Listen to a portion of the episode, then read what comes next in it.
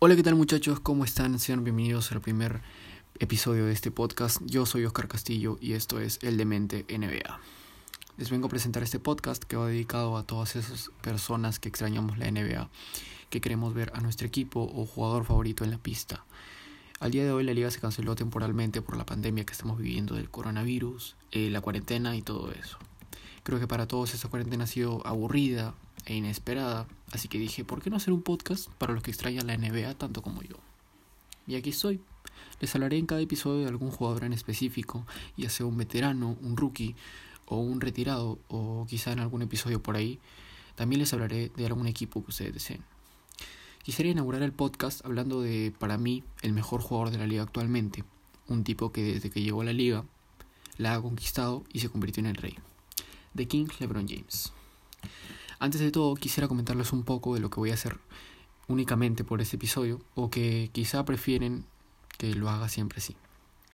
Como la información siempre es algo extensa, ya que les voy a hablar de toda la vida del jugador, en este caso Lebron, eh, quiero dividir este tema Lebron en dos partes. Una parte hablándoles de la niñez de Lebron, su trayectoria en el instituto y en la otra parte, que será en el siguiente episodio, sobre toda su trayectoria en la NBA. Y ustedes me preguntarán, ¿por qué? Bueno, porque no quiero aburrirles eh, hablándoles una hora o 45 minutos.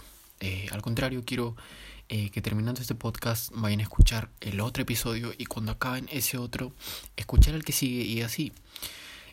quiero que se peguen con mi podcast, chicos. Quiero que lo que hago yo les guste a ustedes. Quiero informarles, pero también que se, que se diviertan conmigo. Quiero que me escuchen como si estuviera a su lado conversando de cualquier cosa y así, ¿no? Creo que entienden a lo que voy. Así que voy a dividir el tema Lebron en dos episodios. Eh, uno, hablándoles de, la niñez de Lebron y su trayectoria al instituto. Y en la otra parte, sobre toda su trayectoria en la NBA. Y también quería decirles que, bueno, aquí se va a hablar solo de NBA. O sea, quiero aprovechar el primer episodio del podcast para contarles un poco de cómo va a ir el podcast, de cómo se va a distribuir y todo eso, ¿no? Bueno, así que bueno, ya me dejo de hablar tanto y ahora sí empezamos con la historia de LeBron James. LeBron Raymond James nació en Akron, Ohio, el 30 de diciembre de 1984. Cuando él nació, su madre, Gloria James, tan solo tenía 16 años y su padre biológico, Anthony McClellan, quien era un ex convicto, se desentendió totalmente de LeBron desde su, desde su nacimiento. Gloria lo sacó adelante sola y sin ayuda, eh, situación agravada por la muerte de su madre cuando Lebron apenas era un bebé. Gloria no encontraba trabajo fijo y ambos pasaban de piso en piso constantemente. Debido a eso se conocieron todos los barrios peligrosos de Akron, una pequeña ciudad de al menos 200.000 habitantes ubicada a menos de una hora del sur de Cleveland. Pero a pesar de todo, Gloria siguió trabajando duro para cuidar y proteger a Lebron de la pobreza y la violencia de las calles.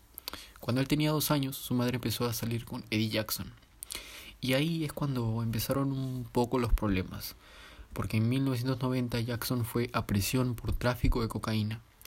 Sin embargo, Lebron estableció un muy buen vínculo con él, cosa que alegraba mucho a Gloria, eh, quien gustaba de que su hijo pueda ver una figura paterna en él.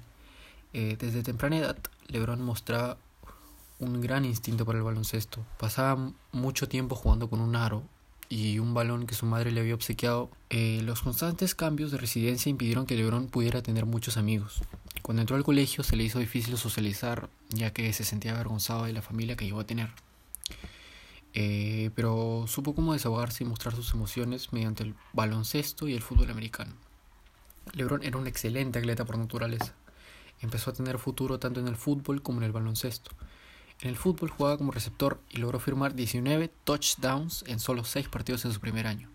Su entrenador fue Frankie Walker, uno de los hombres que más influencia ha tenido en la vida de James.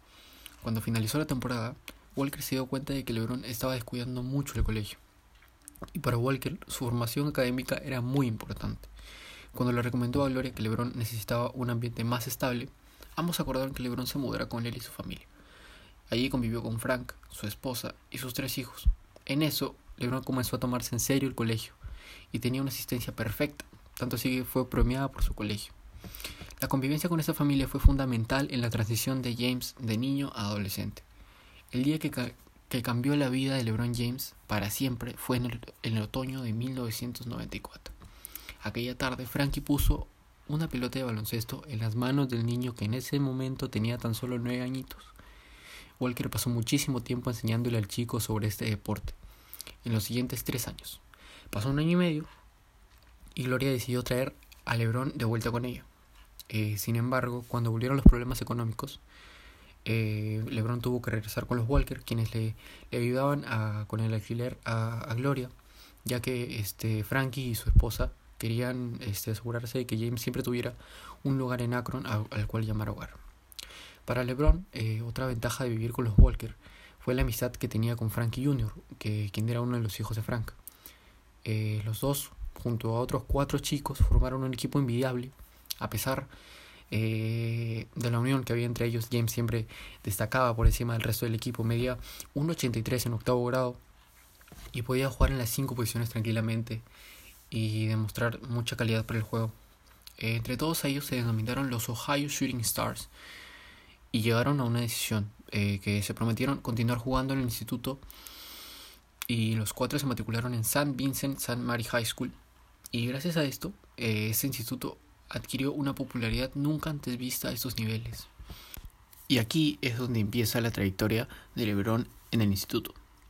En la temporada 99-2000, Keith Drambot, un antiguo entrenador de la Universidad Central de Michigan, decidió acompañar a James y sus chicos en una aventura.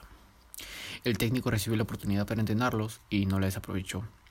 El instituto consiguió un récord de 27-0 y ganaron el campeonato estatal de la División 3, el primero de la escuela desde 1984. LeBron, que ya estaba en 1,90 m de estatura, llegó al 23 de Michael Jordan. Contribuyó en su primera temporada con 18 puntos por partido con un 51,6% de acierto en tiros de campo y 6,2 rebotes, mostrando una calidad inusual para su edad. Superaron contundentemente a Cuyahoga Falls, uno de sus principales rivales, en un encuentro en el que James se sumó a la fiesta con 15 puntos. Durante el verano, LeBron pegó un estirón que le puso en los 2 metros de estatura. Si de por sí era físicamente poderoso, ahora lo era más aún, con un cuerpo que se acercaba más al de un hombre que al de un adolescente de 17 años. En la temporada 2000-2001, James promedió 25,2 puntos, 7,2 rebotes, 5,8 asistencias y 3,8 robos. Lideró el equipo a un récord de 26 a 1 y a su segundo campeonato estatal de la División 3 consecutivo. La final, disputada en el estado de Ohio, albergó, albergó a 17.000 personas. Aquel día James se llevó el MVP. Los Ohio Shooting Stars se enfrentaron a Oak Hill Academy durante un torneo en enero. Esta fue una de sus pruebas más duras, ya que con Carmelo Anthony al frente, Oak Hill se impuso 79 a 78. Sin embargo, ese día LeBron se llevó toda la atención, inclusive de los muchos jugadores de la NBA y de las universidades que había en ese pabellón. Acabó el partido con 33 puntos y tuvo en su mano la victoria con dos tiros libres, los cuales falló, y un tiro sobre la bocina.